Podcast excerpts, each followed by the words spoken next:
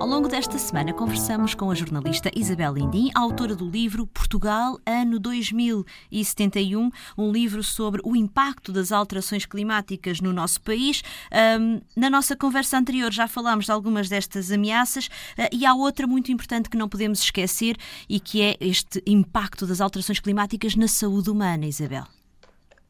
Sim, na, na, na, saúde humana há a grande preocupação do, do, calor, até que ponto é que nos vai afetar Uh, principalmente a, as populações mais jovens, as crianças e os idosos, porque os idosos normalmente uh, não têm, uh, não, não sentem o tal desconforto térmico que as pessoas mais novas sentem, não se apercebem.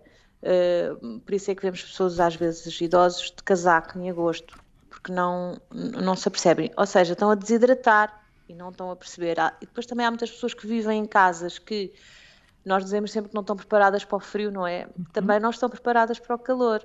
Uh, e portanto, essas ondas de calor e o aumento da temperatura média, que geral, se for de 3 ou 4 graus, se for na, em Lisboa, por exemplo, somos para a baixa, são mais 4 graus ainda por cima disso. Ou em Beja, podemos atingir mais de 50 graus durante vários períodos de tempo. Uh, por isso, na saúde humana há esse aspecto e também há o aspecto uh, do, dos, das, das, doenças ah, causadas, causadas por, que, por, pelos vetores. Exato. Por exemplo, mosquitos que podem, que podem, trazer doenças que nós habitualmente não temos. A malária, uhum. a malária, o dengue, pode podem trazer isso. Uh, eu penso que até agora, as, as, as, as, vezes em que isso ocorreu cá em Portugal, foram logo detectadas as situações e controladas. Mas se for um surto, uh, vai ser mais difícil de controlar. E isso de facto pode acontecer. E já há, uma, já há as doenças causadas por carraças. Essas Exato. já existem. E essas também vão aumentar. Porque Exato. ela uh, também vai aumentar uh, a reprodução deste animal, não é? Com o calor. Claro. Uh, isso também é uma preocupação. E há os disruptores endócrinos que são que impedem o nosso uh, funcionamento endócrino normal, interrompem tanto a nós como aos, como aos outros animais. Sem dúvida que a nossa paisagem uh, vai mudar e a Isabel dedica uh, um capítulo exatamente a este tema uh, e alerta, por exemplo, para a importância dos estuários que, que, neste momento, entre dragagens no, no Rio Sado e a eventual construção de um, de um aeroporto na margem sul, bem, estarão em risco.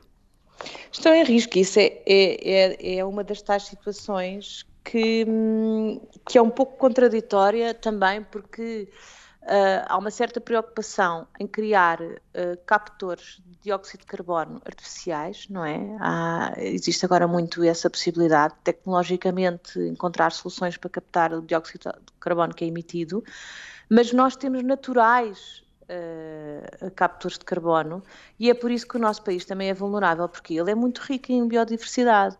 Uh, se, se, destruirmos essa biodiversidade, uh, estamos a criar desertos em vez de preservar as zonas verdes. Os estuários são, uh, são, são captores de dióxido de carbono 35 vezes mais, acho eu, aquelas pradarias marinhas do SAD, por exemplo. Exato. que são tão defendidas pelo projeto Ocean Alive e muito bem, e estão, e estão a conseguir.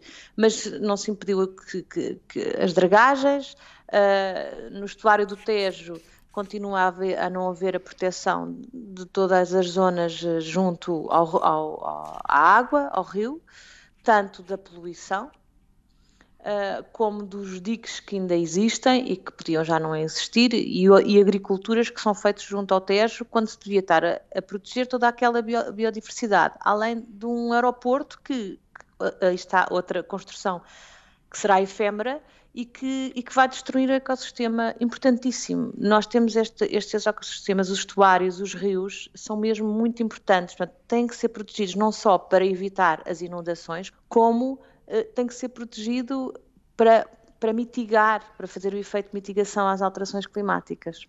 Portugal, ano 2071, a autoria de Isabel Lindim, a edição é da Oficina do Livro.